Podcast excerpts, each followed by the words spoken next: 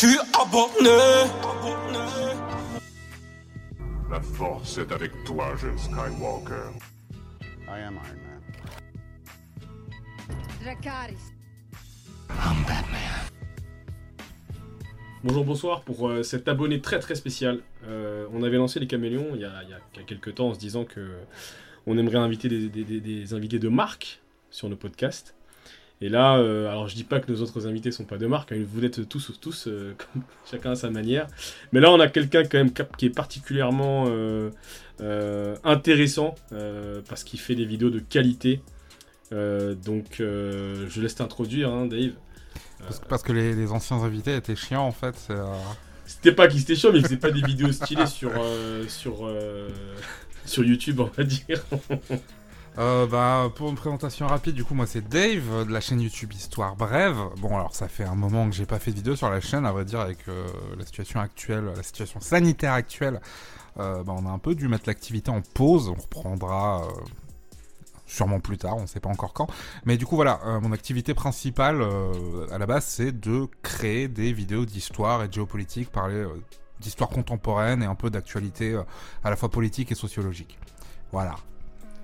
Et ça tombe bien, on va parler d'histoire, même si on va parler des SNK Shingeki no Kyojin, pour ceux qui euh, pensent que SNK c'est encore euh, le, euh, le studio ou je sais plus l'éditeur de jeux vidéo qui faisait les King of Fighters notamment. Sofiane, un vieux Ah, de la bah. vieille des Coméléons.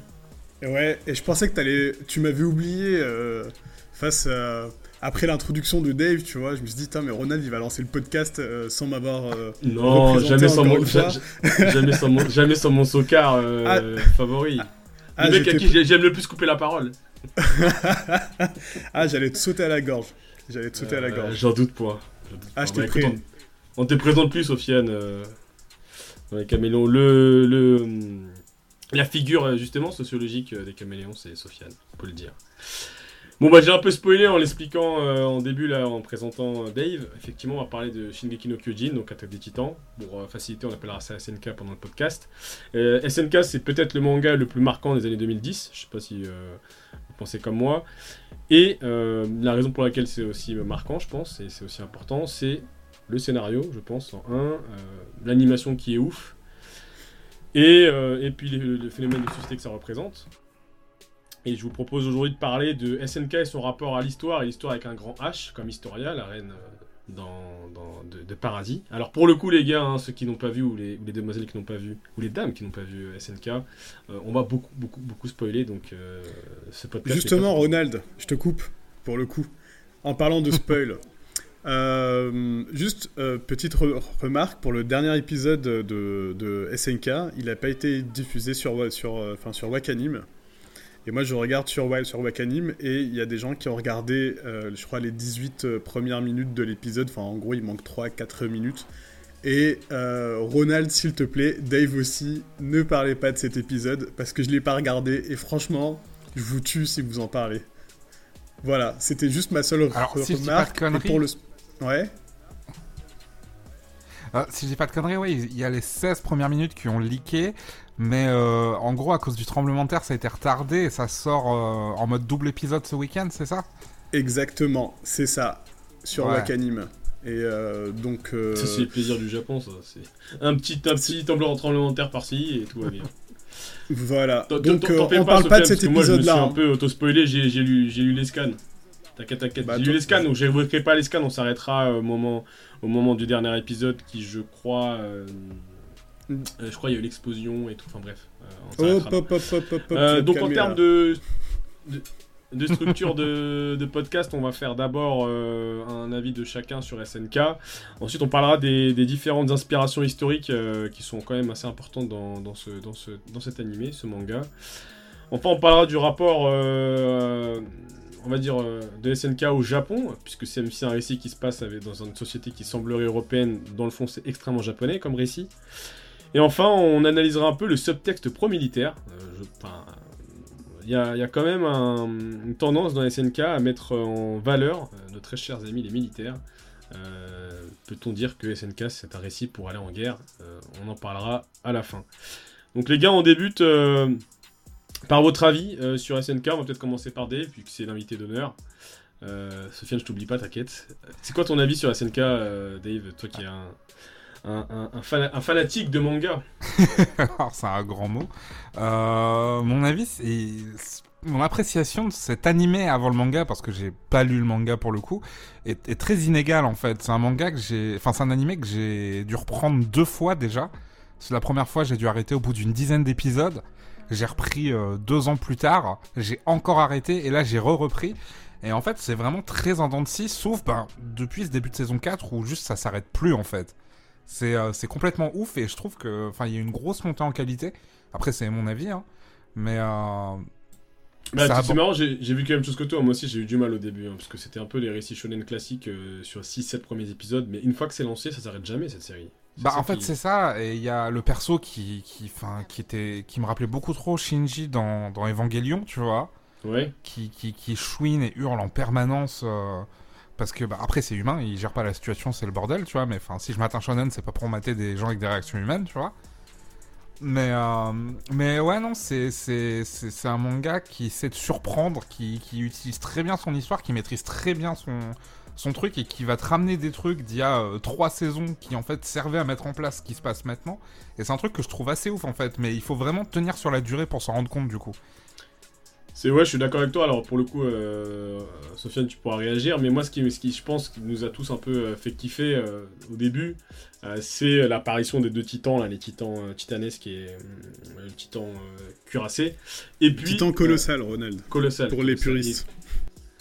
Et, quand on découvre que euh, le titan, le titan féminin en fait euh, est, contrôlé par, euh, par une femme. Et que derrière, en fait, on imagine une machination, et c'est à partir de là qu'on a créé cette espèce de, de, on va dire théorie et qu'il y a plusieurs théories qui se sont qui sont qui sont mises en place et l'intrigue que je dirais en, poupée gigogne où t'en as une derrière l'autre là c'est ce qui m'a aussi marqué Sofiane toi qu'est-ce qui t'a marqué dans ce dans cet animé ce manga?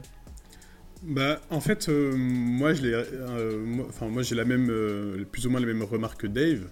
Euh, le personnage principal, mais il m'a, enfin, Eren, il m'a saoulé, saoulé. Il arrêtait pas de chialer, il était dans le doute, ça me faisait chier, mais comme pas possible. Après, pour la machination, Ronald, moi, je suis pas d'accord avec toi parce que, en fait, on s'en rend compte dès le, dès le début, avec le titan cuirassé qui enfonce la- la porte. Tu, alors que les autres sont, enfin les, enfin les autres euh, titans sont clairement cons. Hein, tu sais, tu les vois, ils se baladent. euh, on dirait des espèces de, de, de- des, enfin des, coquilles vides. des schlags des Et là, tu les de- vois exactement, des schlags gros schlags. Et là, tu les vois, ils sont quand même assez stratégiques, tu vois, ils sont réactifs, euh, ils ont des mouvements assez euh, précis, contrairement aux autres titans. Donc tu, tu te rends compte quand même dès, le- dès le début que, que les titans, que derrière ces, ces titans de 10 mètres à la base, il y en a, il y a quelqu'un qui les manipule, ou il y a un truc qui les manipule, mais sans, trop savoir ce que, c'est exactement. Et euh, moi, en fait, euh, l'attaque des titans, je l'ai commencé cette année. Euh, L'animé uniquement, hein, j'ai pas regardé du tout le manga. Euh, franchement, c'est vrai que c'est vrai que c'est chiant. Après, quand ça démarre bien, quand tu commences à découvrir qu'il y a d'autres mondes, c'est là où ça devient réellement intéressant parce qu'il y a l'histoire des titans qui passe en deuxième plan et là tu te dis il y a un autre truc encore. Et ça, c'est et ça- c'est à partir vraiment de ce moment-là où tu te dis mais c'est c'est quoi ce bordel quoi?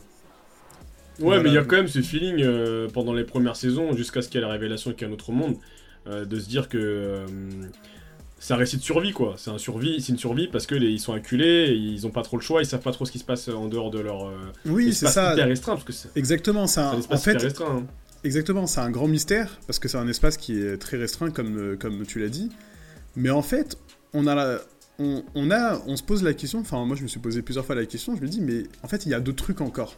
Il y a une machination derrière, enfin c'est quand même, c'est plus subtil que des titans qui, euh, enfin, qui se baladent. Tu sens qu'il y a un truc au début. Enfin, euh, Et rapidement, peut-être, euh, Dave, est-ce que, ça, est-ce que ça, toi, en termes de récit et de, de construction scénaristique, ça te rappelle d'autres œuvres que tu as pu. Euh, t'as eu le plaisir de mater en- ou manga enfin, Est-ce que tu arrives à comparer ça à d'autres œuvres euh, SNK Hum, J'essaye de réfléchir, mais parce que là, là en fait, comme dit Sofiane, en fait, dès le début, euh, dès vraiment le, tout début, tu sais qu'il y a un truc qui se trame dans le fond.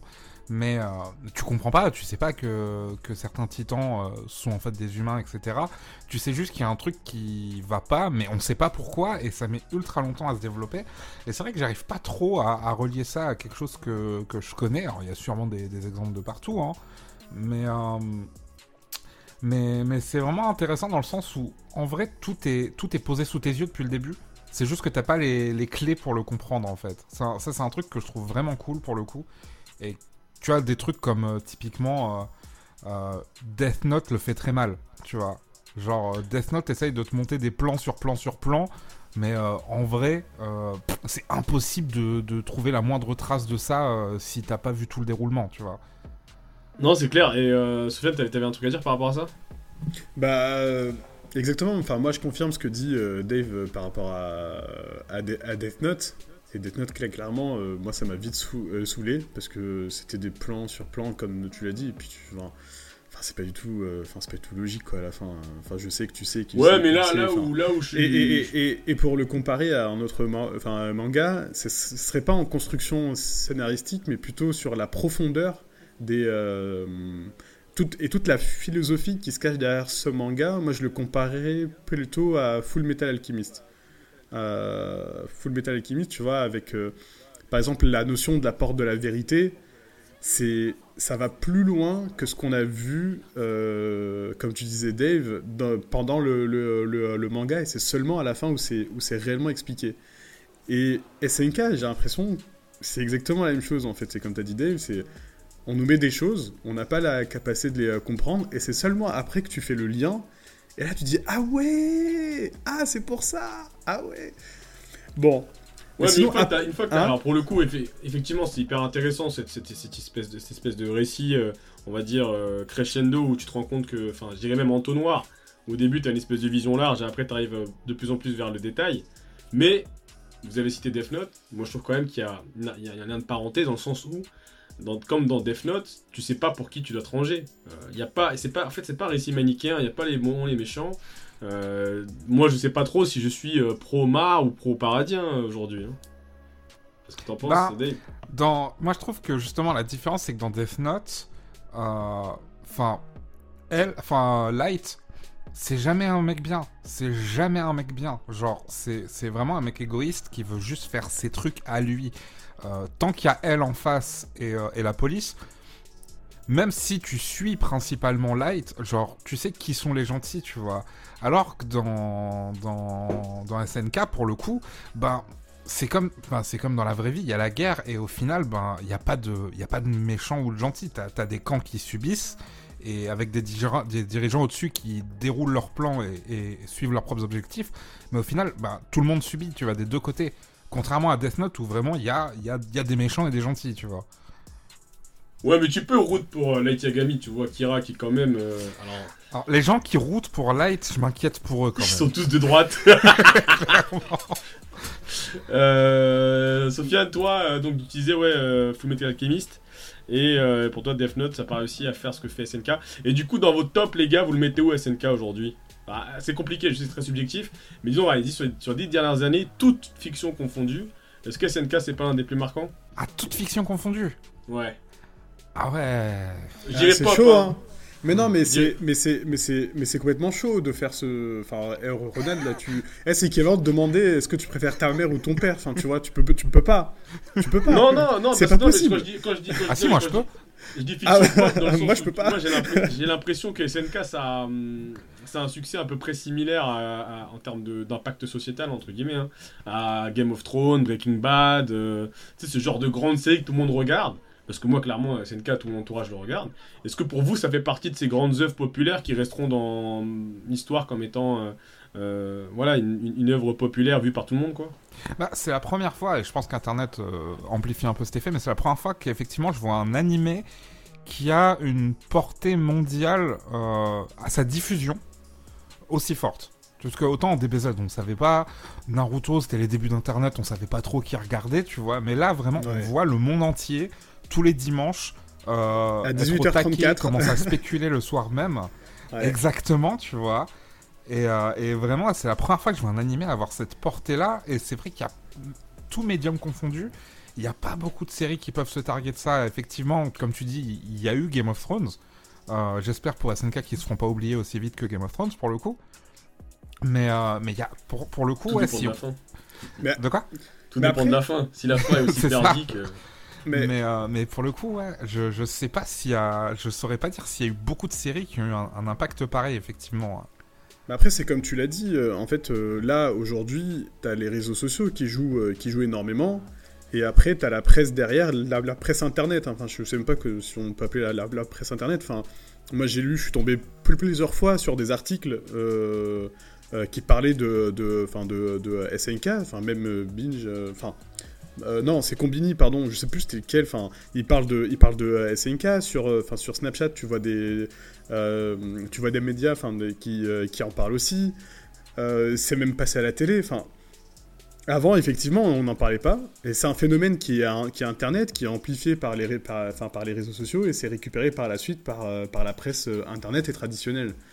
Et ça, c'est ça, et ça, c'est réellement une première par le, par le coup. Je pense que Naruto, peut-être que si ça avait apparu à ce moment-là, ou même euh, One Piece, hein, euh, on aurait eu la, la- la même chose.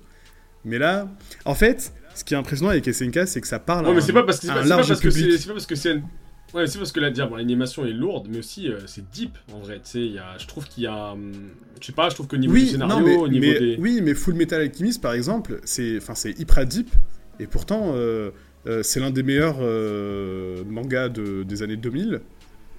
Enfin, euh, manga ou animé, c'est l'un, enfin, c'est, l'un des meilleurs. Euh, Na- euh, Naruto, c'est pas, c'est pas du tout deep. Enfin, sauf euh, une petite phase avec Pain. c'est un shonen. Non, mais justement, c'est un shonen classique, alors que, euh, alors que SNK ça flirte, même je dirais, c'est un seinen en fait, en absolu. C'est il y a les codes du shonen, mais ça reste un seinen, et je trouve ça quand même euh, impressionnant la portée que ce- cet animé a. Euh, là où effectivement on est quand même on a quand même une filiation directe entre euh, euh, Naruto Bleach aujourd'hui c'est Demon Slayer. Et SNK un- il s'inscrit dans cette tradition des, des animés à très très forte popularité.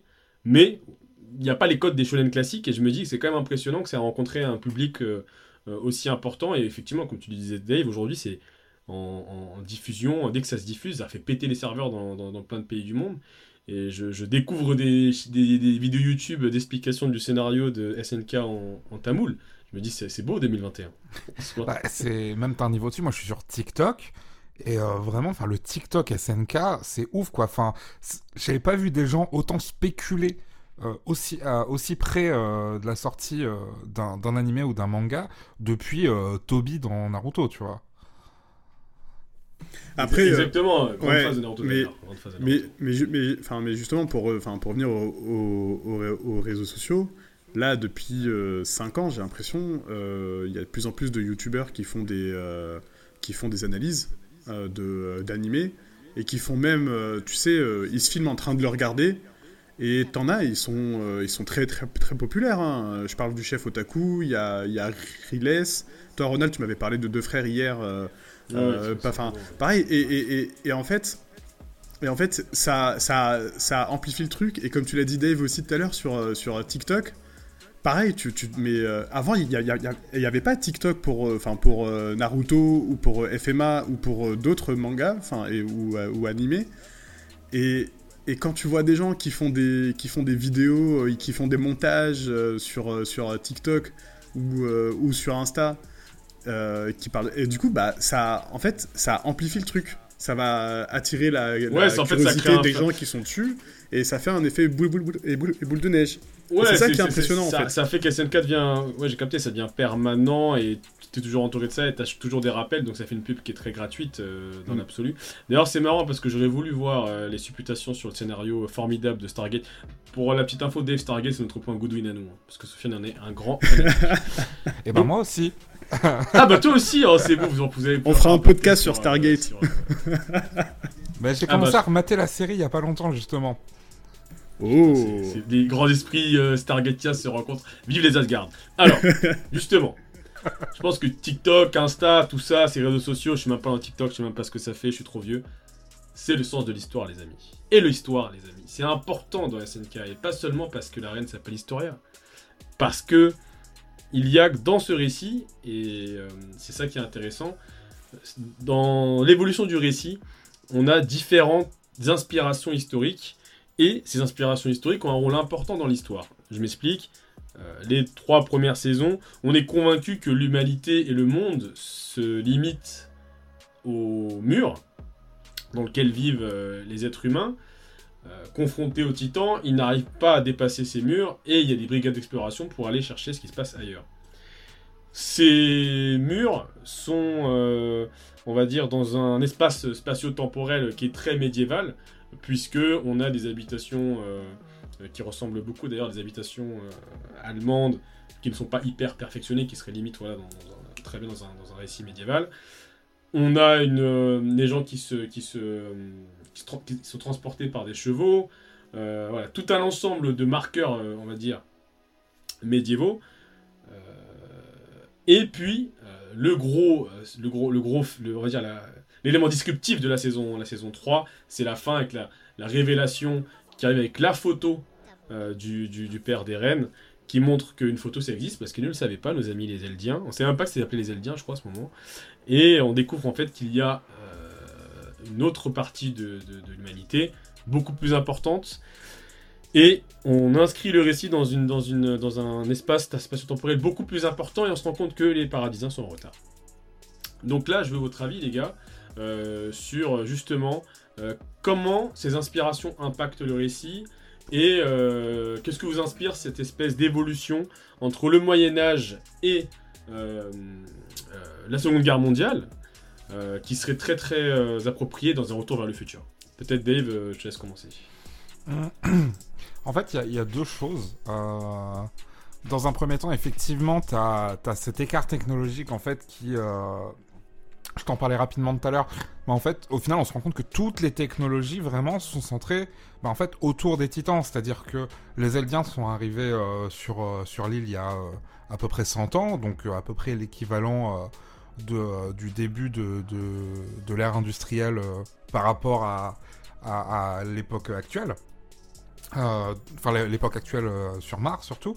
Et ils se retrouvaient sur une île. le roi a effacé la mémoire de tout le monde.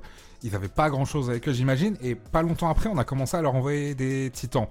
Du coup, ils se sont direct mis en mode survie et le seul truc qu'ils ont pu développer et qu'ils ont continué à développer, c'est tout l'armement euh, pour lutter contre les titans. Et c'est un truc dont on se rend compte aussi quand on débarque à Mar, parce que la première fois qu'on voit Mar, du coup, euh, c'est euh, avec l'histoire... Merde c'est avec l'histoire de bah, du père d'Eren quand il est gamin, si je dis pas de conneries. Ouais, exactement. C'est ça. Et en fait, on est dans un cadre qui est un peu euh, bah, Première Guerre mondiale, en fait, quand on voit les avions, etc. Et quand on revient euh, toutes ces années plus tard, bah, ils sont à peine à la Seconde Guerre mondiale. Et on se rend compte que bah, quand, on voit, euh, quand on les voit faire la guerre à d'autres gens, bah, toute la technologie que les autres ont créée en face, c'est uniquement pour lutter contre les titans. Ils ont, ils ont aucune autre option que de lutter contre les titans. Alors que nous, ben, on a une escalade très rapide parce qu'on se foutait sur la gueule entre nous avec des moyens similaires. Alors que eux, face à eux, ils ont littéralement des titans, tu vois. Donc ils, ils ont pas le choix et tout le développement technologique est en fait drivé par l'existence des titans. Du coup, ça, ça ralentit de ouf leur développement.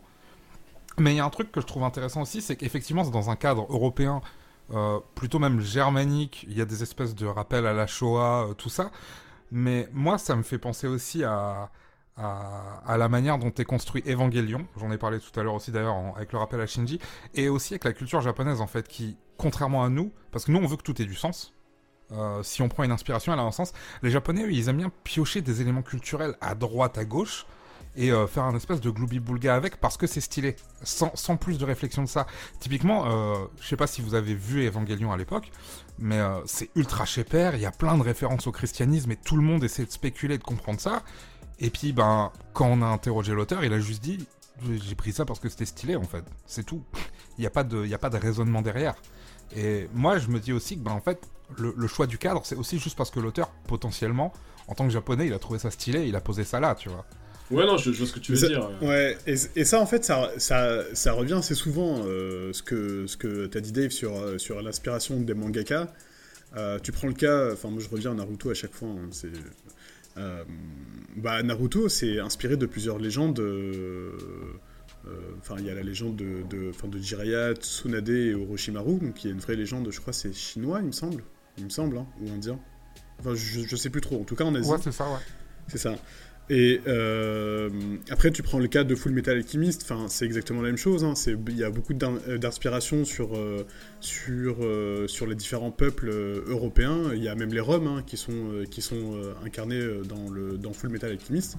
Après, par rapport à ce que tu disais, Dave, tout à l'heure, sur, sur la- l'avancement technologique de, de, de, Mars et de l'île de, Paradis, effe- effe- effectivement, en fait, l'île du Paradis, eux, ils sont euh, cloîtrés euh, dans des murs avec un instant de survie, et tout euh, l'effort de guerre est orienté sur la lutte des titans. Donc le reste passe en, se- en second plan, et ça, on l'a vu, nous, historiquement, dans la Première Guerre mondiale ou Deuxième Guerre mondiale, ou même et toutes les guerres où tout un pays est, impliqué, t'as l'effort de, guerre qui oriente toute la machine de l'État vers la guerre et qui, et qui met un peu en veille toutes les autres avancées technologiques.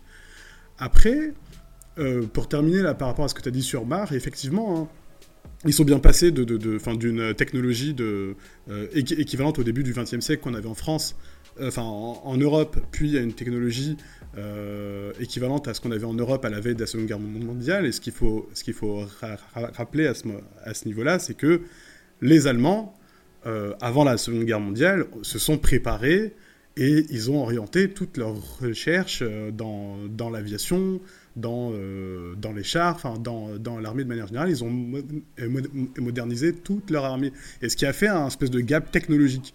Et, c'est, la concurrence, hein, euh, par la suite, même durant la, la guerre froide, c'est exactement la, même chose entre, l'UE entre le bloc, enfin plutôt l'URSS et États-Unis, qui cherchent à chaque fois, dans une espèce de logique un peu guerrière, euh, être les meilleurs que les autres. Et là, euh, pour le coup, dans enfin, Mars, qui a fait qu'ils ont bien avancé tec- technologiquement, je pense, hein, enfin, dites-moi si, si, euh, si je me trompe, c'est que euh, ils ont fait la guerre pendant des années aux autres pays, parce qu'il n'y a pas que Mars et l'île du, paradis hein, dans, dans SNK, et ils sont foutus dessus pendant des années et des années. Ils ont fait des Ouais, mais ils dirigeables, ils ont partent fait des avec un avions, avantage euh, compétitif euh, sympathique avec des titans qui, qui peuvent te détruire euh, une ville au calme. Enfin, Oui, ils ont, oui, ils ont oui, quand même un voit avantage concurrentiel. Mais justement, je pense que ce que, ce que vous dites, c'est intéressant. Mais Mars, en soi, ils sont, ils sont beaucoup basés sur leurs titans, ce qui fait qu'aujourd'hui, ils flippent du fait qu'ils vont se faire sauter par d'autres pays parce qu'ils ont, eux, leur stratégie sur les, les titans, hein, mine de rien. Ah oui, bah c'est exactement ce que je dis, tu vois, c'est les autres pays ont construit tout leur armement par rapport aux titans, mais tu vois Mar, ils ont pas de gros canons, tu vois, ils ont ils ont des bateaux, euh, ils ont des fusils. Bah, ils se sont fait, ils se sont fait dérouiller par euh, nos amis les Eldiens euh, en Mais de c'est ça. une journée. ça Et- passé très vite et tu te rends et compte maintenant- sont, euh, Et maintenant qu'ils ont rien. plus de titans, leur intérêt principal c'est de s'allier aux autres pour aller dérouiller les Eldiens. Parce que ouais, bah à part les titans, ils ont rien en fait, Mar. Exactement, exactement. Mais justement, euh, ce que tu disais, c'est très intéressant sur le fait que les Japonais aiment bien s'inspirer de plusieurs choses, euh, plusieurs, euh, plusieurs éléments historiques, légendaires pour créer des œuvres. Et effectivement, Naruto en est un très bel exemple. Mais dans SNK, il a pas. Est-ce que vous n'avez pas cette impression que c'est bien amené? Je m'explique. Le fait que ils se soient arrêtés dans un espace spatio-temporel médiéval, ben, c'est justifié par le fait que ils ont perdu la mémoire. Euh, nos amis les Eldiens, ils ont dû s'adapter dans un univers qui est dans un, environnement qui est contre eux, en développant des, des- des- compétences et des qualités qui, leur ont permis de survivre. Et le passage euh, vers euh, Mar, où on comprend qu'en fait derrière il y a une totalement, il y a une machination qui est totalement euh, liée à un holocauste, hein, puisqu'ils sont en train de tuer par milliers des, des, anciens Eldiens, enfin des Eldiens en soi, en les euh, transformant en titans. Ils ont, ils ont, en fait, ils créent euh, une espèce de, un crime contre l'humanité ultime puisque ils créent des titans en, en- créant ces titans à partir d'Eldiens et ces Eldiens bouffent d'autres Eldiens et ça crée un espèce d'écosystème où ben les Eldiens s'entretuent entre eux et les Mars n'ont même pas les mains euh, euh, salies. Est-ce que c'est pas très bien amené C'est là où je veux en venir et justement c'est un des éléments qui fait que ce, SNK est fascinant. Alors en fait, justement, enfin, je, je, sais qu'en creusant, on peut faire des liens avec euh, à peu près tout, mais euh, effectivement, l'univers est cohérent, même si tu sais pas pourquoi au milieu t'as des persos qui ont des noms plus ou moins japonais, au milieu de tous les persos qui ont des noms français et allemands, tu vois. Mais typiquement, effectivement, la transformation des Eldiens en titans par les Mars, tu peux euh, faire le parallèle avec effectivement les expériences des nazis euh, sur les prisonniers des camps de concentration. Prisonniers euh, avec lesquels on peut faire le parallèle justement avec les Eldiens qui sont eux-mêmes dans des camps. Après, c'est assez ironique euh, venant d'un auteur japonais quand on sait que le Japon a fait exactement pareil avec des Coréens et des Chinois, tu vois. Mais vu que c'est Ouais, pas du tout enseigné au Japon, Exactement, exactement. Mais c'est, mais c'est, voilà. Ce que, ce que je voulais dire, c'est que c'est cette capacité qu'a l'auteur de justement faire des liens historiques tout en gardant une certaine cohérence. Et je trouve que c'est subtil à la fin, puisque je sais pas pour vous, mais le moment où on découvre qu'en fait euh, le père d'Eren est venu euh, en paradis avec l'ambition justement derrière de repartir euh, au front.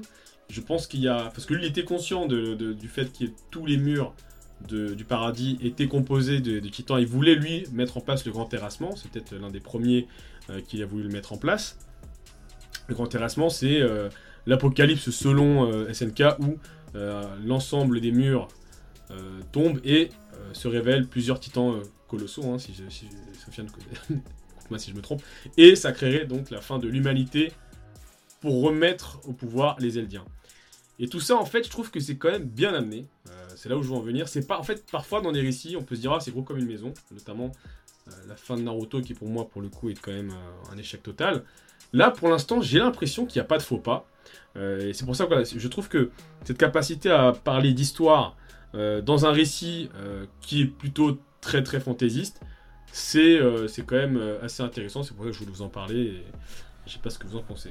Bah, là où c'est cool en fait, euh, c'est qu'il arrive aussi à créer sa propre histoire. Parce que typiquement dans Naruto, euh, oui, on te, on te balance. euh, Alors là justement, on est en train de les remater en mode euh, Naruto Kai. Donc là, on vient à peine euh, de d'effleurer le, une référence au sage Rikudo, tu vois. Mais on te sort les Ototsuki, on te sort la création du village, le combat de Madara contre Obirama, etc. Mais c'est toujours des trucs qui sont vaguement abordés et qui qui ont pas vraiment de place dans l'histoire. T'arrives pas à te faire une chronologie dans ta tête en fait. C'est très vague. Alors que là, pour le coup, on a une histoire qui se déroule sur plus de 100 ans, même plus de 1000 ans si tu remontes à Emir, etc.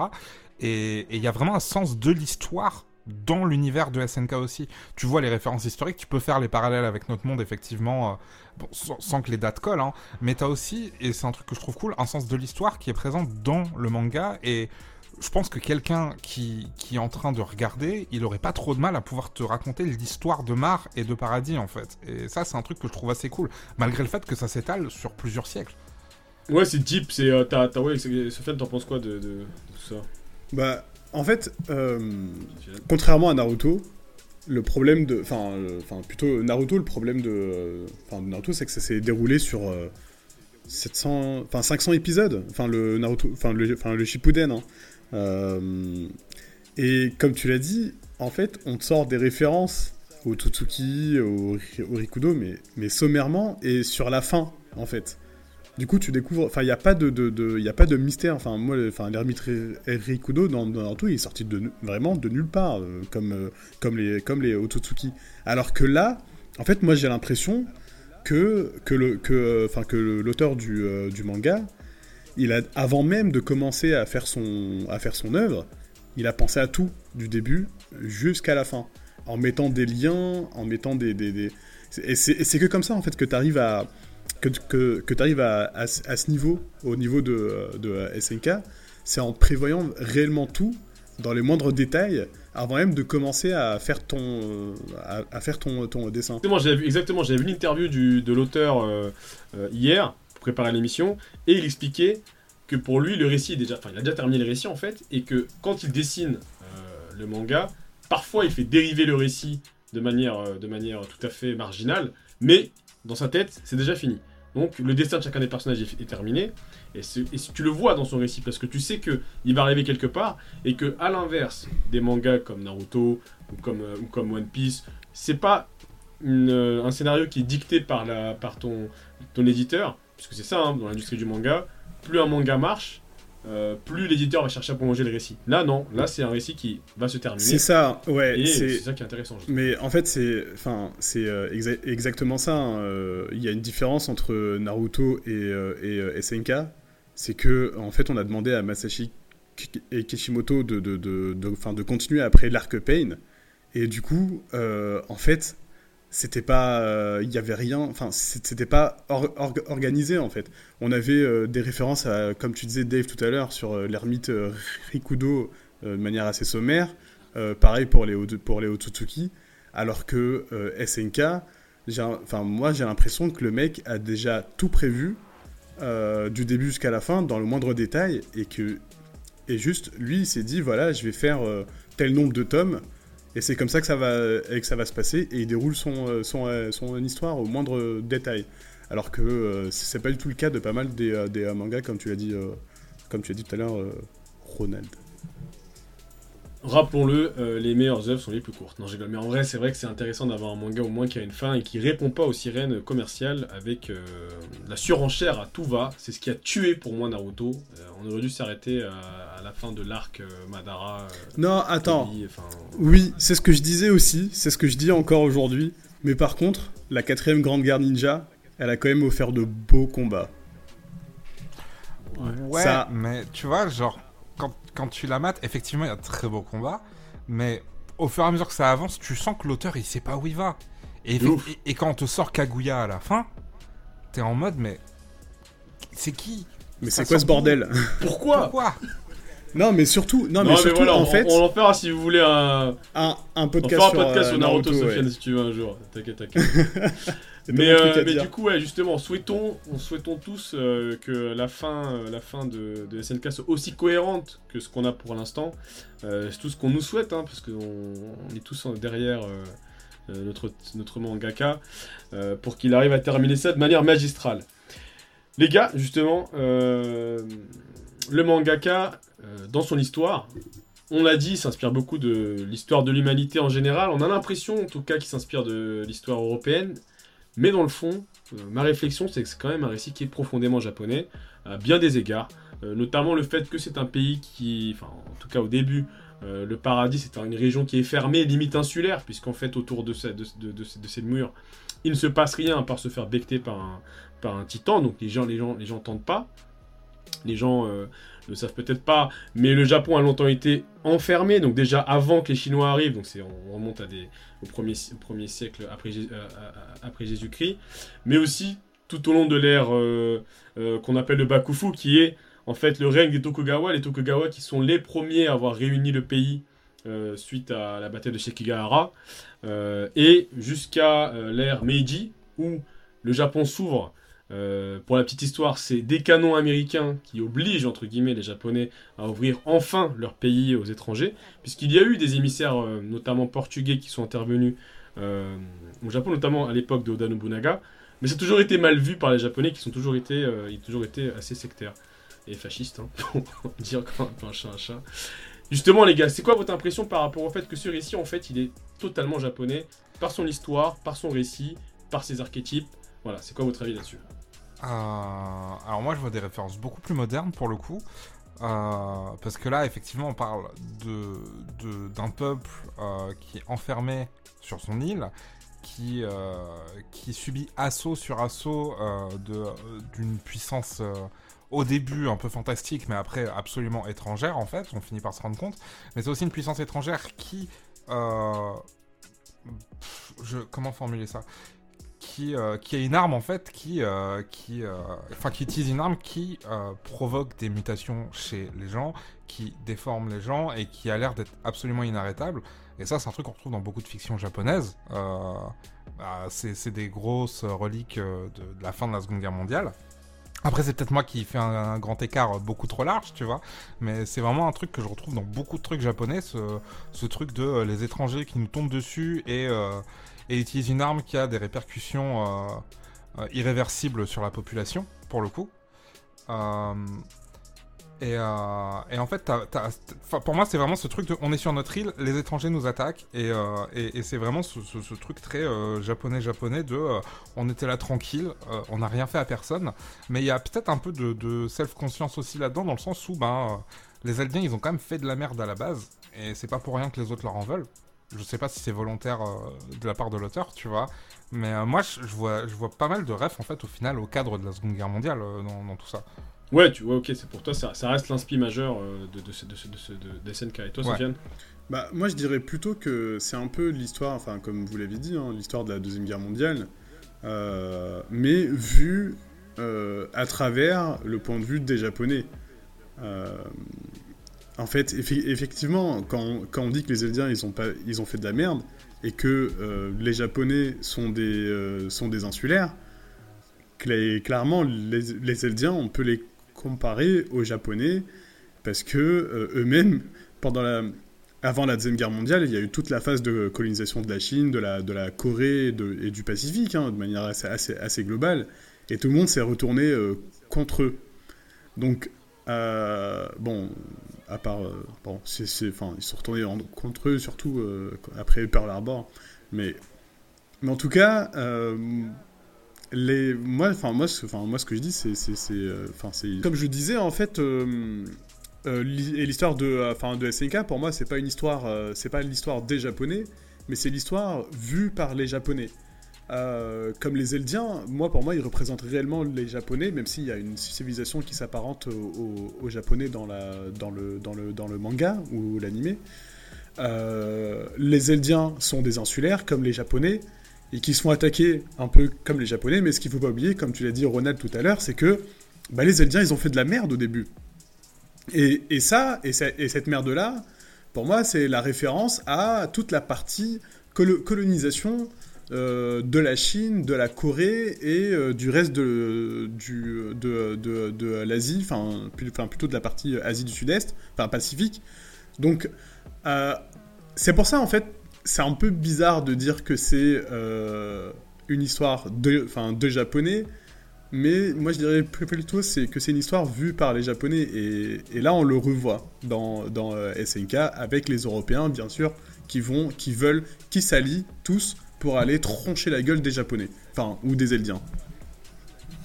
Et du coup, est-ce que c'est c'est pas un espèce de fantasme japonais où à la fin c'est eux qui se vengent De ouf, c'est ce que j'allais dire. Mais Bah. de ouf, parce que après, après dans, dans, dans l'absolu, euh, c'est pas. Enfin. Comment, comment expliquer la chose euh, Parce que j'ai pas envie de spoiler, machin, machin. Ouais, dans l'absolu, c'est pas. Le récit ne cherchant pas à être manichéen, euh, t'as pas l'impression que même s'il s'avère que nos amis eldiens gagnent, que à la fin c'est valeureux. Je sais pas si Ouais. ce que je veux dire. Oui, Après- et même entre eux, ils sont pas tous d'accord sur la manière dont ils le font. Oui, oui, oui, on voit les dissensions qu'il y a, mais, mais, euh, mais en fait, après, enfin, moi, ce que vous avez dit là sur le fait que les Japonais veulent peut-être se venger, enfin, plutôt, euh, enfin, ils veulent renverser un peu la vision des choses. Euh, en fait, il y a un excellent film euh, qui s'appelle 2009 euh, Lost Memories, qui est sorti en, deux- en 2004. hein, c'est un truc un peu euh, futuriste, un petit peu. C'est un film euh, coréen, japonais, je crois, ou sino-coréen, je sais plus trop. On s'en fout. Et en fait, euh, l'histoire, c'est euh, c'est quoi? C'est euh, des intégristes, enfin des mecs de l'extrême droite ja- japonaise en 2009. Ils ont trouvé un espèce de portail magique qui, qui leur permettait d'aller dans le passé avant, le, avant la Seconde Guerre mondiale. Et ils avaient dit à l'époque à l'empereur, euh, enfin ils sont partis dans le passé pour dire à l'empereur, euh, non, il faut pas faire la guerre contre les Américains, mais avec les Américains. Ce qui a fait que toute l'histoire par la suite a été changée parce que le Japon est sorti vainqueur de la Seconde Guerre mondiale, parce qu'il faisait partie du, euh, côté américain, et ils ont réussi à conserver leur colonie en Corée et en Chine. Et bon, il y a toute une histoire qui est déroulée, c'est une histoire un peu alternative. Et c'est super intéressant euh, comme film, je vous, je vous le recommande, c'est pas du tout un manga ou, un- animé. Et c'est pas un esprit revanchard des Japonais, mais j'ai l'impression que, en fait, en voyant un peu ces œuvres-là, qu'ils veulent euh, déconstruire l'image qu'ont les, les Occidentaux vis-à-vis des Japonais. Leur disant, comme tu l'as dit, Ronald, c'est pas un, un animé, enfin, SNK, c'est pas un animé qui est très ma- ma- manichéen. Ouais, ou sinon, Et donc, sinon, euh, même- que, que chacun a ses raisons, en fait, qu'il n'y a pas de, de gentils ou de méchants, et que les Japonais, pendant la Deuxième Guerre mondiale, c'était pas non plus ni des gentils ni des méchants, ils ont été forcés à faire des choses parce que euh, ci ou ça. Ouais, bah non, je, vois ce que tu veux dire, mais euh, donc ça veut dire qu'effectivement, ça rejoint un peu, euh, on va dire, euh, cette, cette euh, forte propension dans l'histoire de SNK d'être en fait un récit profondément japonais, euh, puisqu'effectivement, comme vous l'avez dit euh, tous les deux, à plusieurs égards, en fait, on retrouve euh, des pans de l'histoire ou une vision de l'histoire des Japonais. Et c'est ça qui est aussi intéressant, parce que c'est quelque chose qui, pour le coup, euh, n'est pas forcément très diffusé. C'est un des premiers mangas où c'est aussi marquant, en tout cas. J'en ai pas vu ni lu moult des mangas, mais c'est vrai que c'est la première fois que j'ai l'impression qu'il y a clairement cette envie de montrer une autre vision des choses, et ça, c'est intéressant. Et justement, euh, après quelques petites euh, recherches sur Internet, je me suis rendu compte qu'il y a quand même une théorie euh, qui, qui, qui est importante autour de SNK. C'est cet aspect très pro-militaire, limite fasciste, qu'on retrouverait dans ce récit. Depuis le début de ce podcast, les amis, on a parlé majoritairement de la Seconde Guerre mondiale. Donc c'est un des épisodes les plus sombres de l'histoire de l'humanité. Nous, on en a une lecture qui est forcément différente d'un japonais. Et c'est là où effectivement on retrouve cette espèce de capacité qu'a l'auteur de montrer cette vision japonaise. Mais est-ce que dans euh, SNK, on n'a pas cette tendance à mettre en avant les militaires, à mettre en avant une société qui est quand même, pour le coup, je trouve, assez to- totalitariste, puisque les militaires ont pris le pouvoir. Au début, c'était un- une espèce de royauté de pacotille, et les gens étaient sous euh, le pouvoir d'une d'une junte mi- non, pas, c'était pas une junte militaire, mais c'était euh, des bourgeois qui avaient le pouvoir. Euh, ils ont leur propre révolution, mais une révolution qui met pas le peuple au pouvoir, mais un militaire. Et en fait, on se rend compte que les militaires ont le pouvoir et c'est eux qui font ce qu'ils veulent. Et quand on va en face, euh, côté Mar, c'est la même chose. Et qu'en fait, à la fin, le scénario tourne autour des militaires. Et bon, Dave, je te laisse la parole. Qu'est-ce que tu en penses, toi? Est-ce que tu penses que dans, dans la SNK, il y, a- vraiment un, subtexte euh, militaire, limite fasciste Alors de moins en moins, c'est là où je trouve que l'auteur est très fort en fait, parce qu'effectivement, euh, on voit tout à travers le prisme de l'armée, euh, notamment le bataillon d'exploration qui est vraiment glorifié parce que c'est eux qui vont au front. Et quand il y a le fameux coup d'État, où ils eux-mêmes mettent en place une ancienne de leur rang au pouvoir, effectivement, tout ça c'est montré de manière ultra stylée, c'est vraiment génial, c'est ce qu'il fallait de mieux, euh, enfin c'est ce qui est arrivé de mieux euh, pour tout le monde. Et, là, tu dis effectivement, il y a un truc qui va pas. Enfin, vous êtes en- vraiment en train de glorifier un putsch militaire. Tu vois, ça va pas. Sauf que, ben, une fois que l'armée arrive au pouvoir et que c'est eux qui dirigent tout, et qu'on arrive dans la saison 4, ben, en fait, que tu te rends compte que ben, c'est de moins en moins stable, en fait, et qu'il y a énormément de dissensions entre eux. Parce que, ben, ça reste l'armée, et leur rôle principal, c'est défendre le pays et euh, repousser euh, les ennemis ou aller les attaquer chez eux. Du coup, c'est pas forcément ceux qui sont le plus à même de diriger un pays en fait. Et, plus on avance et plus on, voit, euh, voit l'armée gérer les choses et plus on se rend compte que ça se passe pas bien du tout et ils commencent vraiment à se foutre sur la gueule entre eux en fait. Du coup, le, sous-texte pro-militaire qu'on avait l'impression d'avoir au tout début, il est tout doucement en train de, s'effriter en fait et je trouve ça vraiment intéressant dans, la narration qui a totalement changé de, direction d'un coup en fait. Et on a perdu Ouais, mais euh, alors, je, je vois ce que tu veux dire.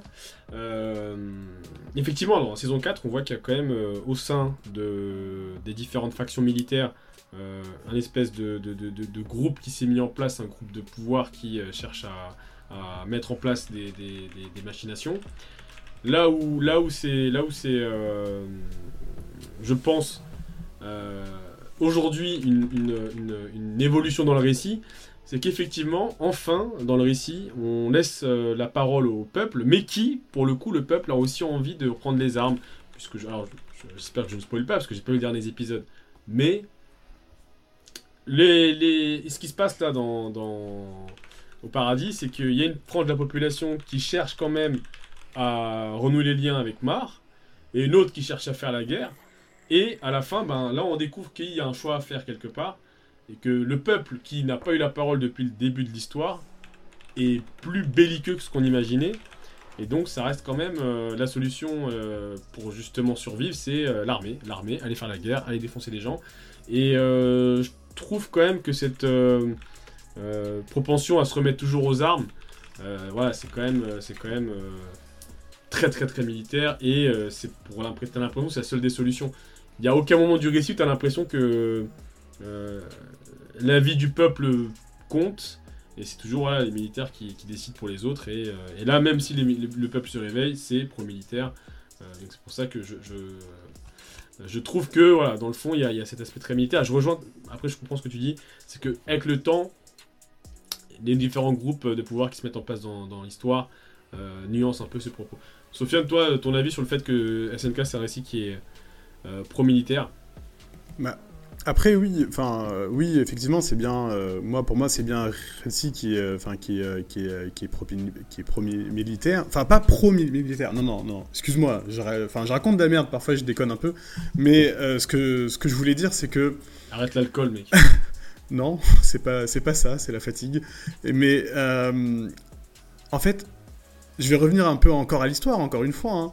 ce qu'il faut rappeler, c'est que à la fin du 20e, fin du 19e siècle et au début du 20e, c'était des, des, des- il y avait- euh, surtout euh, énormément de guerres hein, euh, à ce moment-là, et toutes les, enfin, c'était aussi l'époque de la modernisation de de, de, de, de- l'armée et des techniques de guerre. Et là, on est clairement dans le même cas de figure dans, dans SNK, et ce qui, et ce qui apparaît au même titre que ce qu'on a pu voir dans l'histoire avec un grand H, c'est que tu as des dirigeants qui sont de plus en plus fascistes, enfin pas fascistes, mais autoritaires, et euh, une armée qui prend de plus en plus de place parce qu'elle a un pouvoir de plus en plus important du fait du contexte historique dans lequel ils évoluent. Avant, tu vois, en France, on avait un ministère de, de, de, de la guerre. Bon, aujourd'hui, c'est le ministère de la Défense. Mais tu avais des ministères, tu avais des, t'avais des personnes qui étaient issues de l'armée, euh, qui, pre- qui, euh, qui faisaient de la, politique par la suite, ou qui... Enfin, en fait, il y avait un énorme lien entre euh, la politique et, euh, et euh, l'armée. Euh, Hitler, euh, à l'époque, c'était un mec de, de, de l'armée, et, Mussolini, il avait fait l'armée, enfin, c'était un mec aussi de l'armée. Euh, donc là, en fait, on est dans le même schéma que, que ce qu'on a vu. Donc, moi, je dirais pas que SNK, c'est un truc qui prône l'armée, la présence de l'armée, mais c'est plutôt. Il va expliquer pourquoi l'armée est si présente et pourquoi elle a un réel pou- pouvoir. Moi, c'est plutôt comme ça que je le vois. Après, c'est vrai que là, tu te rends compte que des derniers... la dernière saison, il, il essaie de nuancer en, en explorant cette espèce de soft power, mais enfin, il pourrait se mettre en place à un moment avec des échanges qui pourraient se faire avec euh, l'autre, l'humanité, hein, parce que l'humanité euh, est beaucoup plus vaste, je pense, que les paradisiens. Et je pense que l'un des enjeux, et là je spoil pas, hein, l'un des enjeux de la saison 4, ça sera justement, je pense, cette dualité entre euh, les vats en guerre et ceux qui se disent qu'en fait euh, les autres c'est des êtres humains comme nous.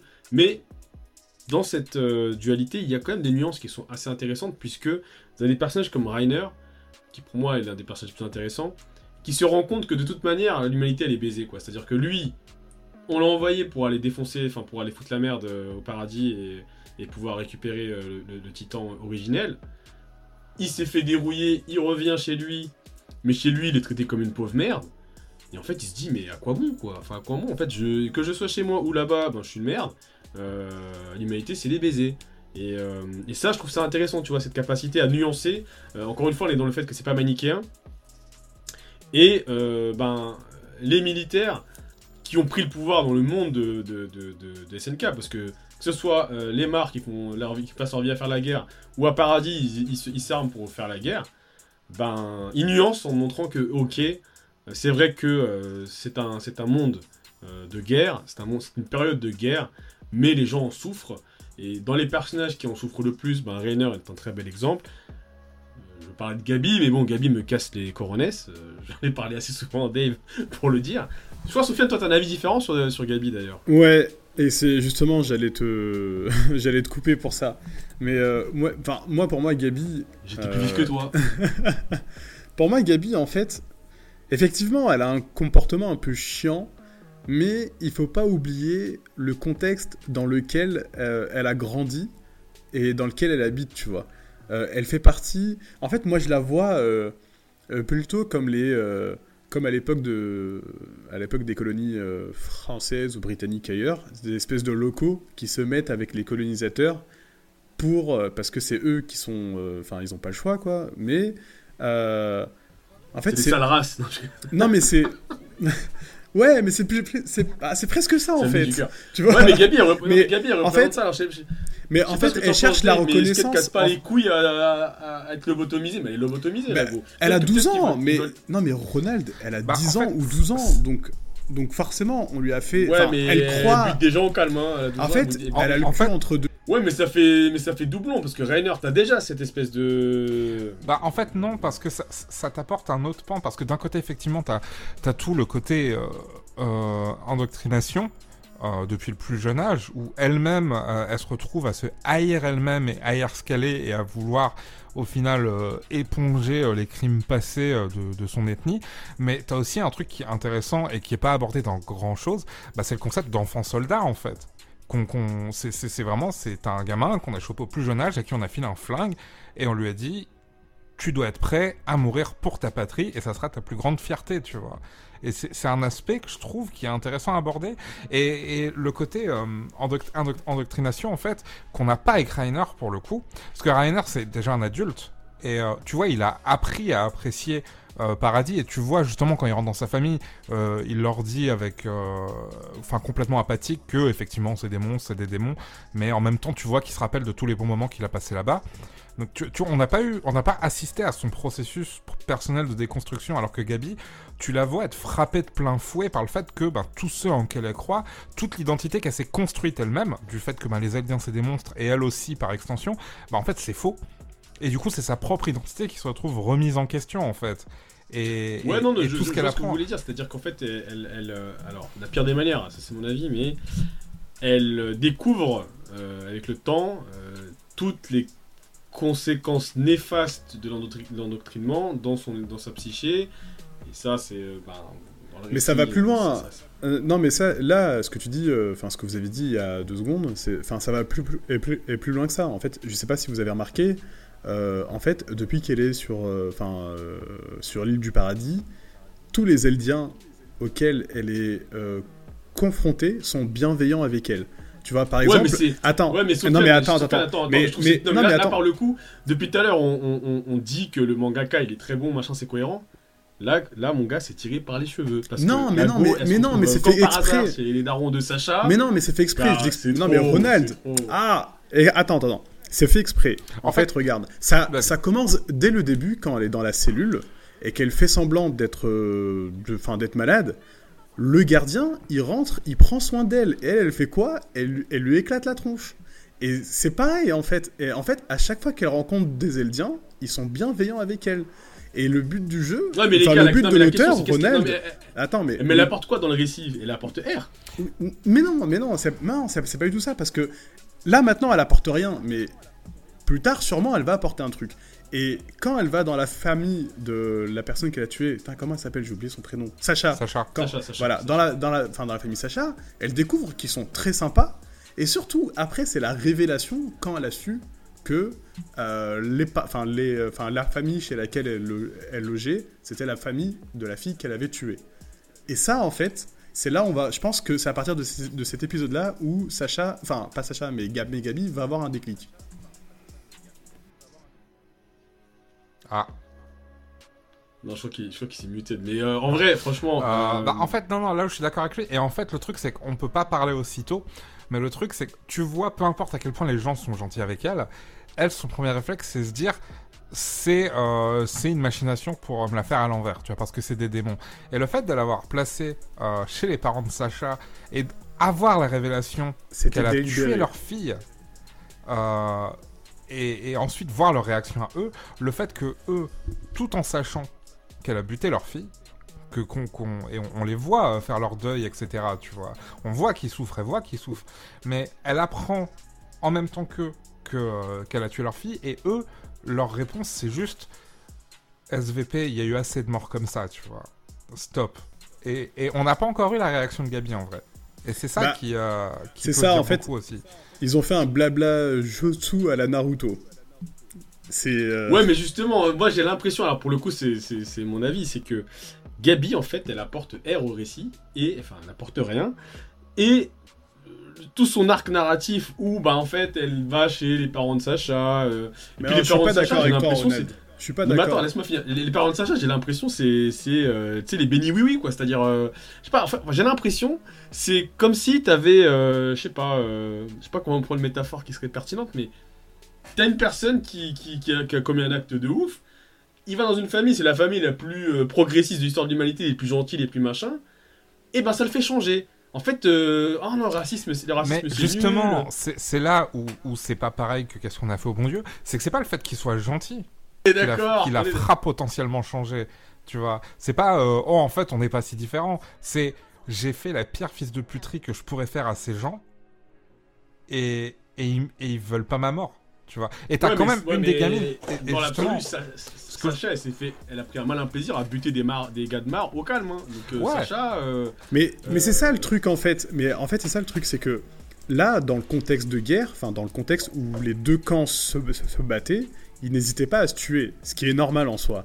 Après, là où on, on va rentrer dans le quotidien, dans la famille des gens, parce que je vais revenir encore une fois à l'histoire, euh, comme, euh, comme, le, comme la nuit de Noël pendant la Première Guerre mondiale, où tu avais les Allemands et les Français qui, euh, qui faisaient une partie de foot, et qui se disaient, bah, en fait, qu'ils se sont rendus compte que, bah, que, le, que le mec qui combattait il y a, il y a à peine 10 heures, euh, c'était un mec comme lui, tu vois.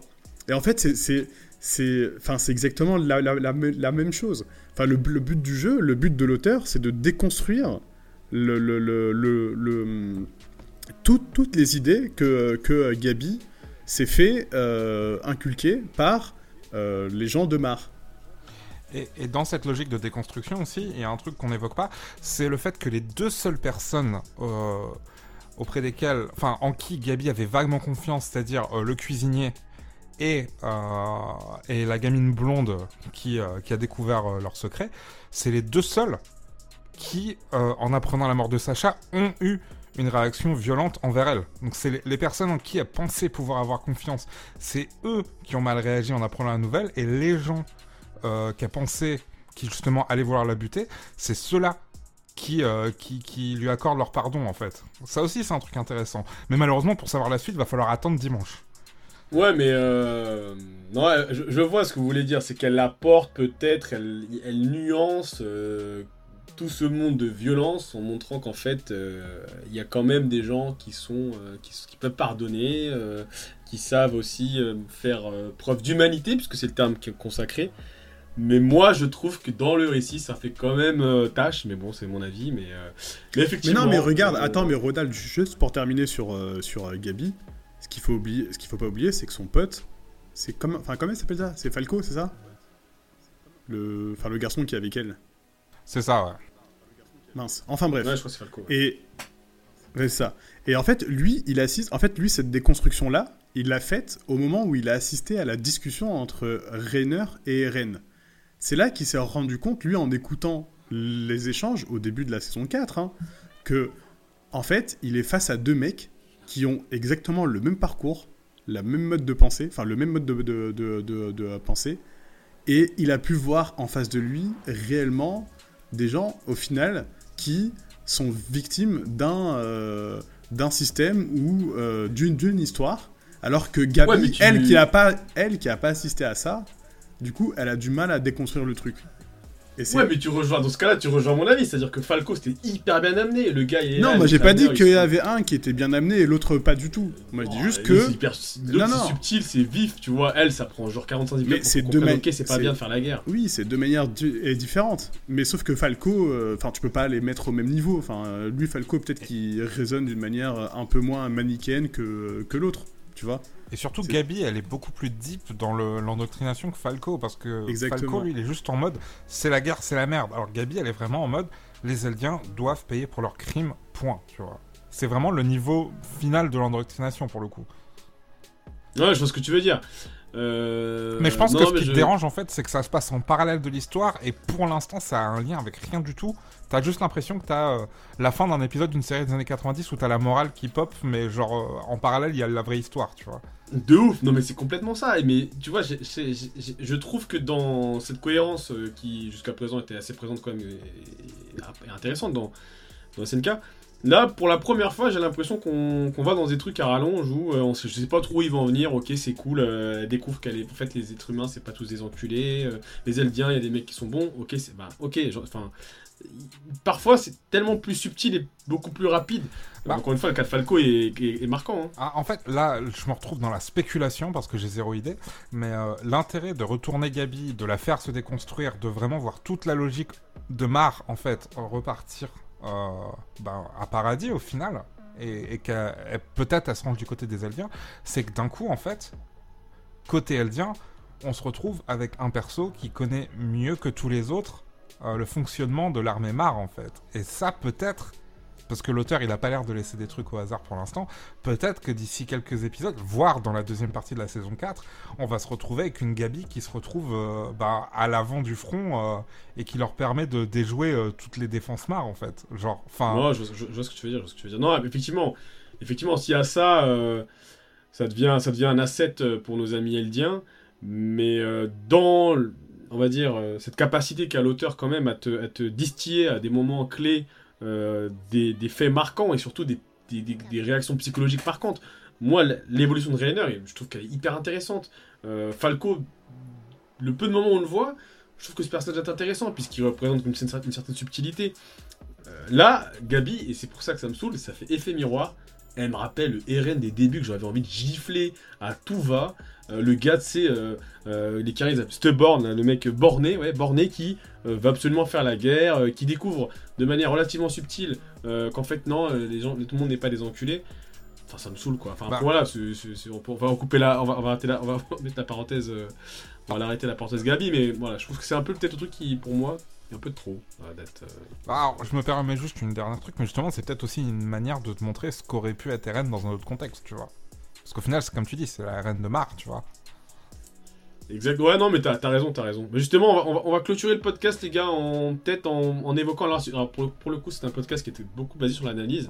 Là, on va faire un petit kiff. euh, vos personnages préférés, vos moments préférés. Allez, top 2. Vos personnages préférés, moments préférés.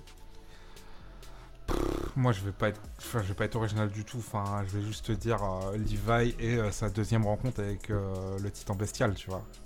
Putain, mais quel moment, mon gars. Genre, enfin, vraiment. J'en ai des fait- frissons.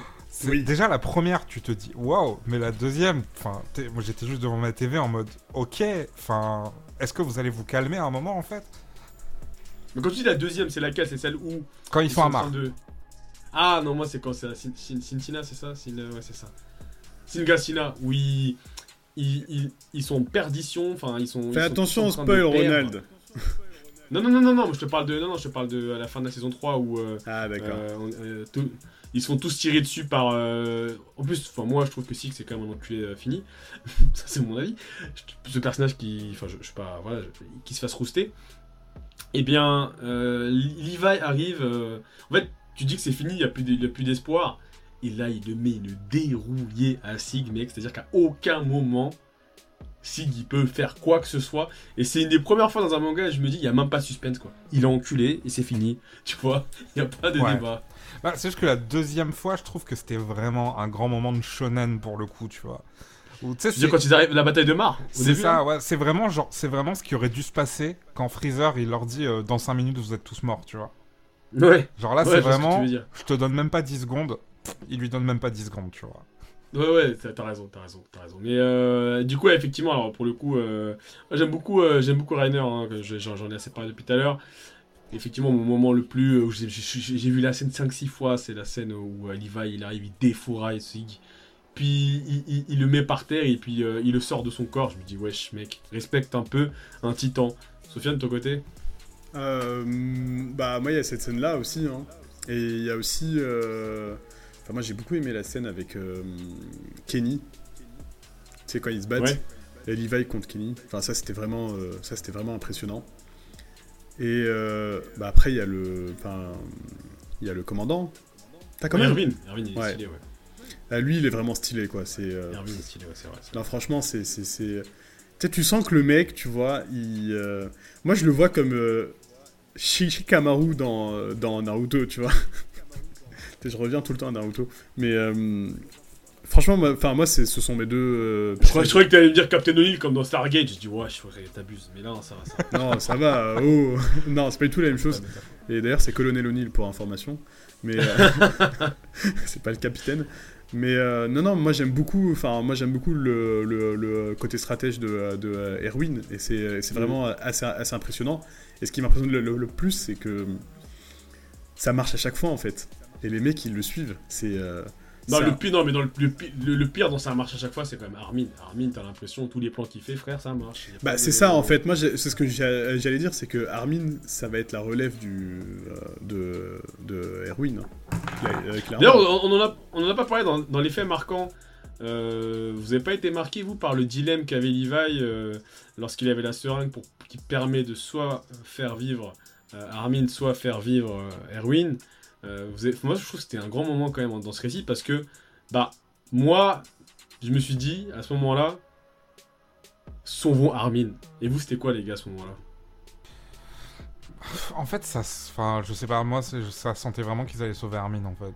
Donc, euh, j'étais pas plus, euh, j'étais pas plus surpris que ça. Ah, parce que je me suis dit, Levi, c'est quand même son poteau, machin, il y a une loyauté de, de ouf et tout. Et non, en fait, non, il sauve, euh, il sauve Armin. Et toi, Sofiane? Bah euh, non, moi je t'avoue que je, je m'attendais pas à ce qu'il sauve euh, Armin. Ou enfin en fait moi non j'étais vraiment dans le à fond dans le euh, su- su- suspense pardon. Mais quand je vous ai parlé de relève par Armin, c'est là que je me suis rendu compte que c'est à ce moment-là qu'ils ont tra- transmis le flambeau en fait entre Erwin et Armin. Mais que ça prendra du temps pour qu'ils le. Ouais, mais je, trouve que c'est bien amené, tu sais, le- la discussion entre Levi et Eren, où Eren lui dit, mais en fait, tu te rends pas compte que tout ce qu'on a fait là jusqu'à présent, c'est grâce à, c'est grâce à Armin. Et si l'humanité sera sauf un jour, c'est grâce à, c'est grâce à Armin. Je trouve c'est hyper intéressant comment il l'amène. Et bon, à ce moment-là, effectivement, j'étais euh, team Armin. Qui pour le coup aussi un personnage intéressant. Au début, il me cassait les couilles aussi. Euh, je pense que vous avez compris que tout ce qui, tout ce qui chiale et qui, et qui passe sa vie à chialer, ça me saoule. Mais après, tu découvres un personnage qui est hyper intéressant. Euh, pas seulement parce qu'il est, il est stratège de ouf et tout, mais c'est aussi, je pense, l'un des personnages qui démontre le mieux euh, les nuances euh, en termes de, de, ben, de personnages euh, qui, qui doivent faire la guerre, mais qui sait que c'est pas terrible. Et, je trouve que la scène qui représente très très bien ça, c'est quand il arrive à Mar et qu'il est en, titan colossal et qui, sort du corps et qui, dit c'est donc ça la vision que tu avais, Berthelotte. Je trouve que c'est très très bien amené. Voilà. Ouais, après, ju- ju- juste pour terminer sur euh, Armin, c'est quelqu'un. euh, il, il- suit vraiment les, les, les, les, les, euh, doctrines de Machiavel. hein. C'est un peu la fin justifie les moyens si ça, si ça contribue à l'intérêt général. Et, euh, et c'est ce qui fait que, enfin, que pour moi, Armin est réellement intéressant sur ce côté-là et que je suis certain que c'est lui qui va prendre la relève par la suite. Je, je, je, enfin, je sais pas ce que ça va donner là. c'est déjà le cas, hein, c'est déjà le cas. hein, c'est déjà le cas. Mm, Non, pas vraiment, Der- mais, dernier- der- mais, mais il en voit. Dernier sujet, et après on arrêtera, parce qu'on pourra parler pendant des heures. Je trouve quand même que dans SNK, et par le biais du personnage notamment de euh, Sacha, de Mikasa, de Hansi, on met quand même euh, des personnages féminins très forts, très importants pour le récit. Et je trouve que c'est hyper intéressant. Moi, un de mes personnages préférés, c'est Hansi qui tue, hein, euh, sa capacité à, apporter cette, euh, fibre de, comédie comique dans l'histoire, c'est hyper intéressant. Dans le récit, elle est hyper intéressante parce qu'elle pr- elle aussi les nuances. Quand elle dit merci Armin pour m'avoir filé ce taf de merde, parce que ça l'a fait chier en fait d'être le général en chef, ou je sais plus quoi c'est son titre militaire. Et je trouve que voilà, dans SNK, on peut pas enlever ça à l'auteur.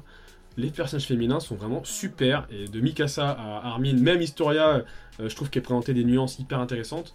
Voilà, je sais pas ce que vous en pensez, parce que moi, pour le coup, euh, pour fondeur de Naruto que je suis, je trouve qu'on a traité les femmes dans Naruto euh, de la pire des manières. Et là, enfin, on a un manga très populaire où la femme ne se contente pas d'être avec une poitrine immense. Elle est aussi très importante dans le récit, voire autant que les hommes, puisque je pense que sans Annecy, il n'y aurait pas les, euh, paradis, les paradisiens. Bah, C'est pas des- non seulement elles sont importantes, mais euh, c'est aussi.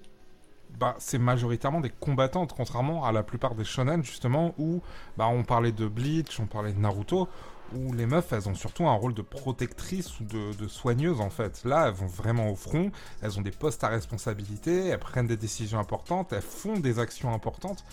Genre, c'est vraiment un truc auquel on est limite pas habitué, en fait, dans, dans, euh, dans les mangas et les animés, j'ai envie de dire. Bah, Populaire. Tsunade était quand même euh, Okage. Hein. enfin, je vous coupe un peu, mais. Ouais, elle était Bon. Okage, m- mais à la, à la seconde où elle devient Okage, elle fait plus jamais rien d'autre que de la paperasse, et des fois Ouais, elle soigne des gens, tu vois.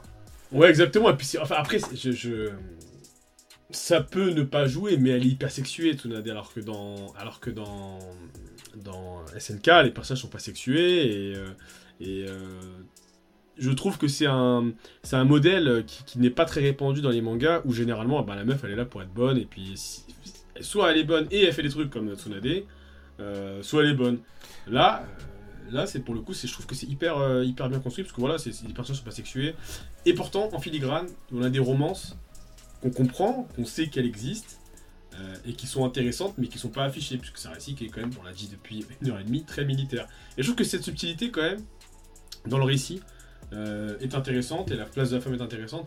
Ce qui contribue, je pense, à la popularité de ce manga, puisque, de cet animé aussi, puisque beaucoup de mes connaissances euh, euh, regardent ce manga, beaucoup de femmes le regardent et l'apprécient, et c'est assez rare quand même d'avoir un manga qui permet aux femmes d'avoir des figures dans le récit euh, qui- de, femmes intéressantes. Et franchement, je- j'ai pas le souvenir d'un manga ou en tout cas que j'ai pu voir, parce que moi je suis hein, bien sûr de la génération Nicky Larson, qui est le survivant, où la femme elle est là pour être bonne. Euh, j'ai pas le souvenir d'autres mangas où c'est aussi bien. Franchement, il n'y a pas besoin d'aller plus loin pour chercher des mangas euh, à la Nicky Larson. hein. Tu regardes Fairy Tail. Euh... Fairy Tail, c'est hyper sexué de ouf. Franchement, moi j'ai arrêté de regarder à cause de ça. hein. Franchement, ça, eh, ça m'emmerdait quand tu voyais, euh, quand tu voyais, quand tu voyais les personnages féminins se battre en armure euh, bikini, s'il te plaît. Ouais, mais de toute façon, ça c'est, ça c'est euh, le, le pire, les pires travers euh, des animés. Merci les gars pour ce podcast de qualité qui, je pense, permettra à beaucoup de nos auditeurs de pouvoir réviser leur bac de, le bac, leur bac en histoire. Ouais. Euh, Ah, merci pour l'invitation. Merci à toi, Dave, d'être intervenu. Notre première star, euh, à part Sofiane, bien sûr. euh. Ça a été un plaisir. Comme à, à chaque fois. Merci les gars. Alors, si j'ai bien, si j'ai bien pris note, alors on a un podcast Stargate à faire et Naruto. Si j'ai pris Je note, suis on le fera. On le fera, c'est ça mon Stargate, je te laisserai présenter l'émission parce que j'y connais rien. Encore merci les gars. Allez, salut toi. tout le monde. Salut, ouais. Salut.